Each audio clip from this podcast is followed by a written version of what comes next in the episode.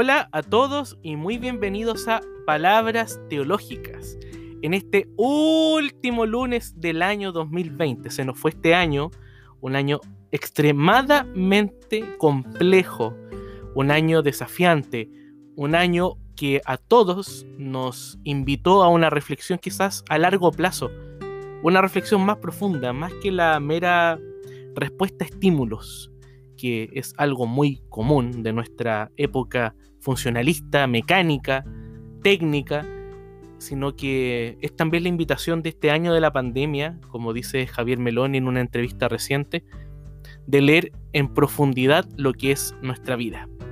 Así que les doy la más cordial bienvenida a este último encuentro de palabras teológicas de este año. Soy Juan Pablo Espinosa Arce y para mí es un gusto volver a acompañarles en un lunes más, en la última semana del año, a conversar, a pensar, a tratar de seguir imaginando de qué manera poder caminar, poder dar respuesta a tantas preguntas, a tantas cuestionantes que la misma vida nos va colocando. Porque eso es la vida, es una búsqueda constante de respuestas a visiones, a intuiciones, a eslabones que se van uniendo y van formando una cadena mayor.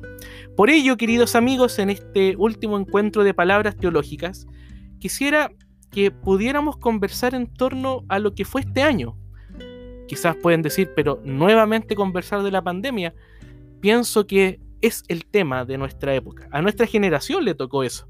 El otro día pensaba que a la generación de la Primera Guerra Mundial tuvieron sus problemáticas, a los de la Segunda Guerra Mundial, a los de la irrupción de esta revolución de las flores en el 68, a finales del 60, principios de los 70, luego los 70 con sus dictaduras en América Latina.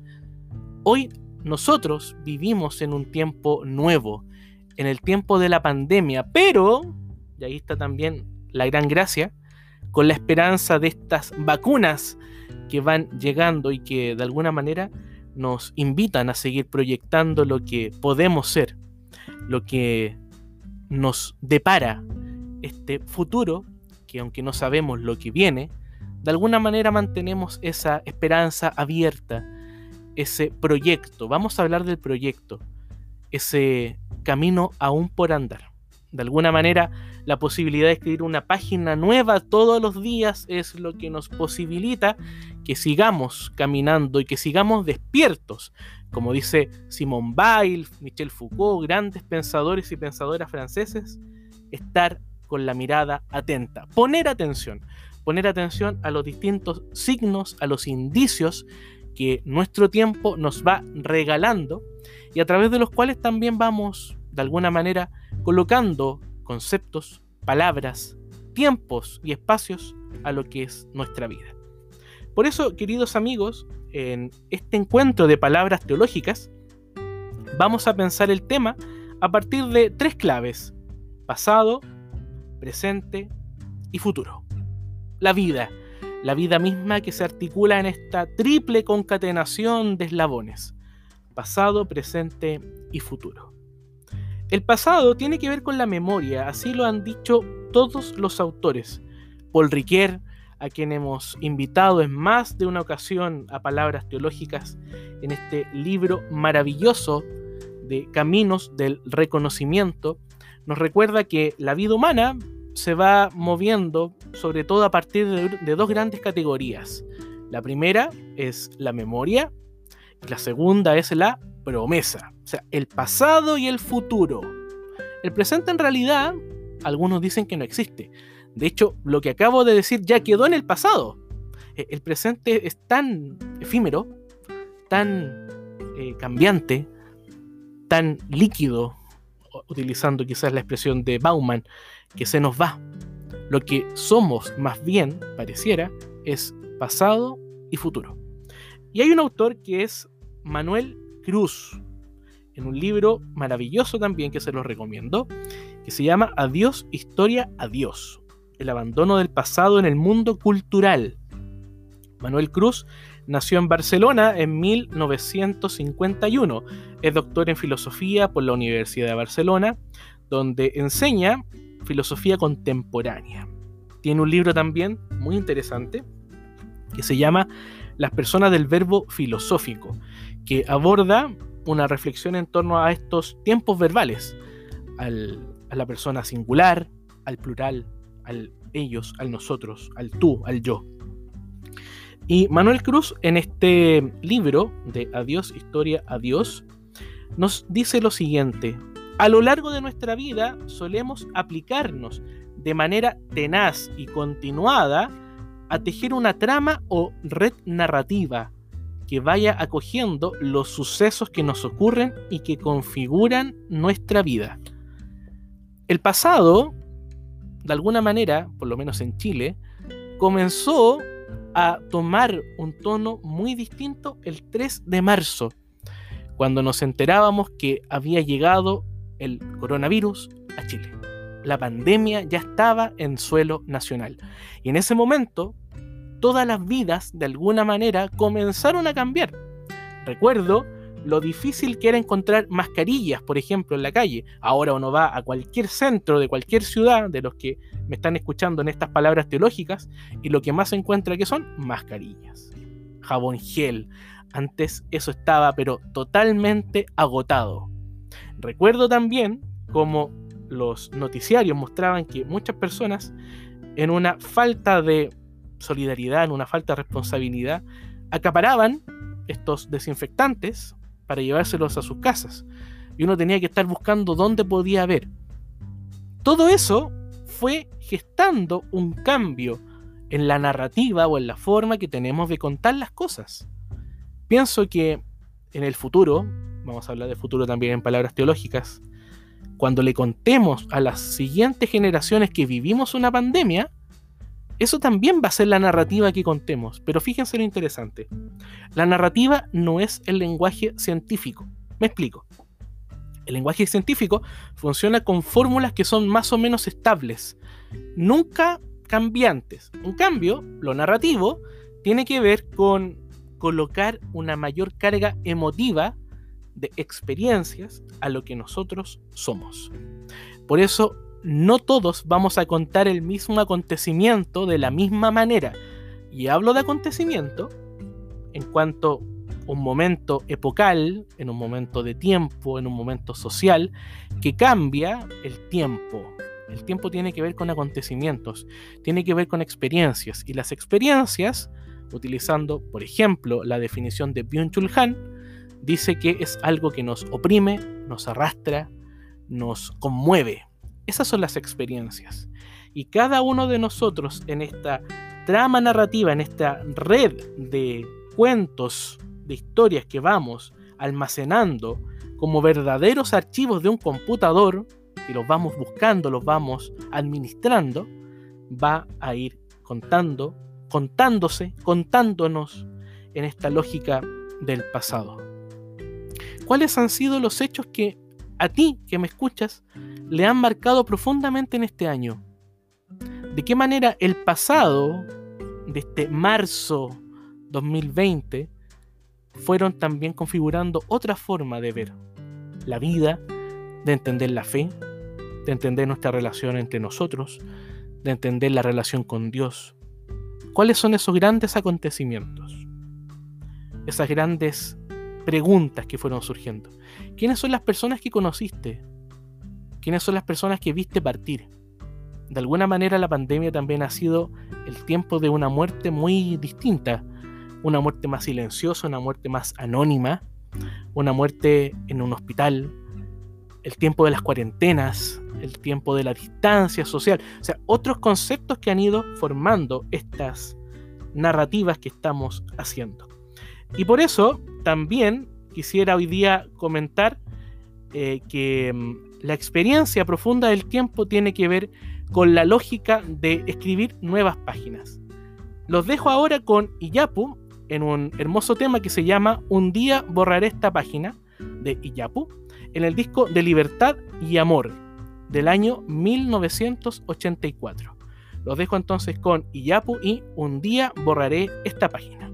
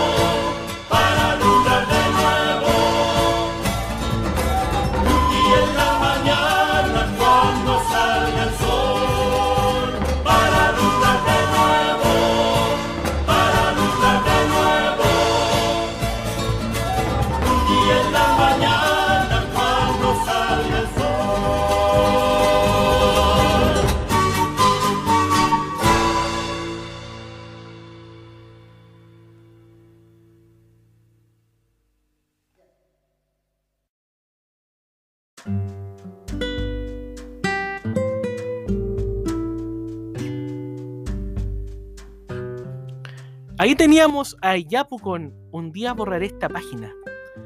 Un día en la mañana saldrá el sol y habrá pan en la mesa y tal vez una esperanza en la casa del hombre. El fusil caerá, el niño saldrá a correr en su caballo de madera, galopando relámpagos y remontando vientos.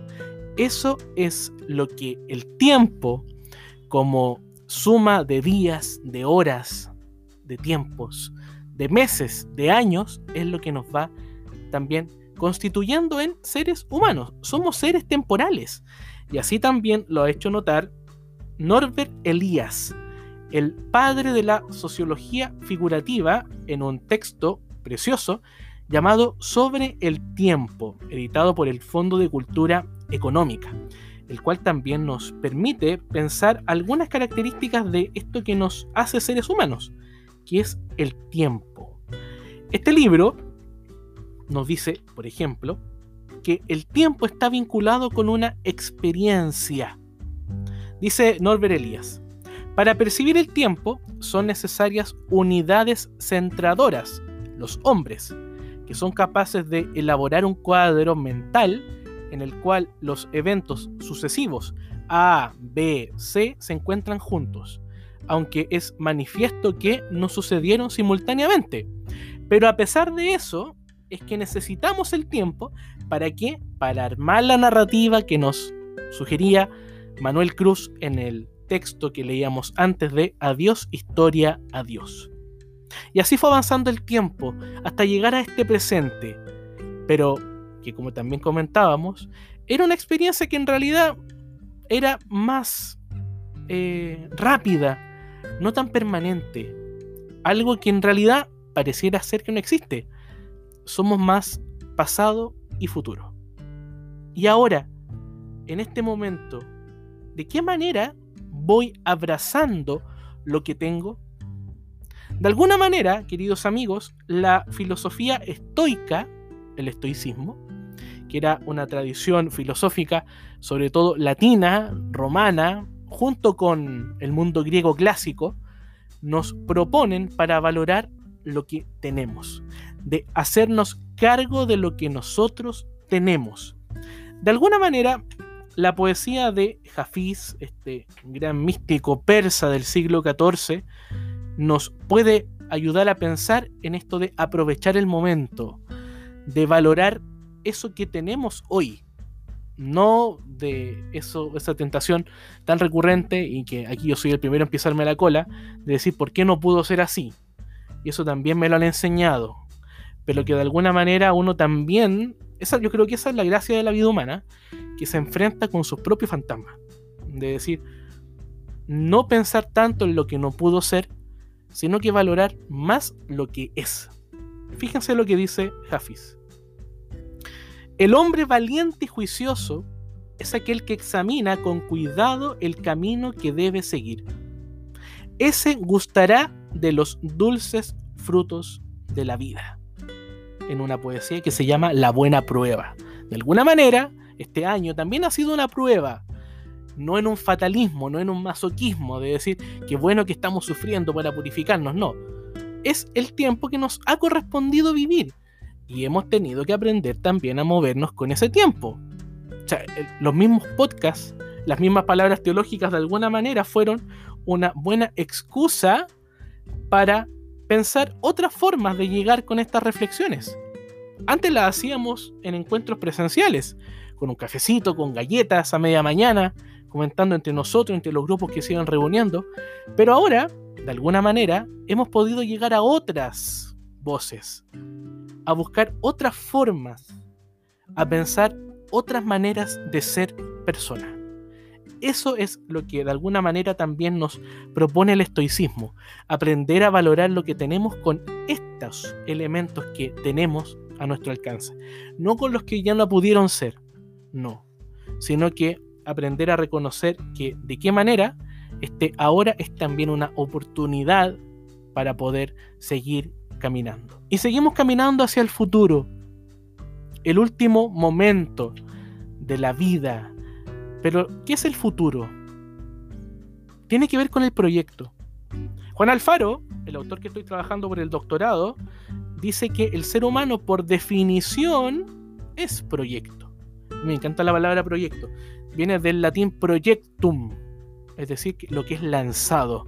Siempre yo le coloco el mismo ejemplo a mis estudiantes. Pensar en una catapulta. Para lanzar lo que la catapulta tiene que lanzar, ¿qué hay que hacer primero? Una fuerza, una tensión. Y esa tensión es lo que impulsa. Bueno, la vida también tiene una tensión. ¿Cuál es la tensión vital?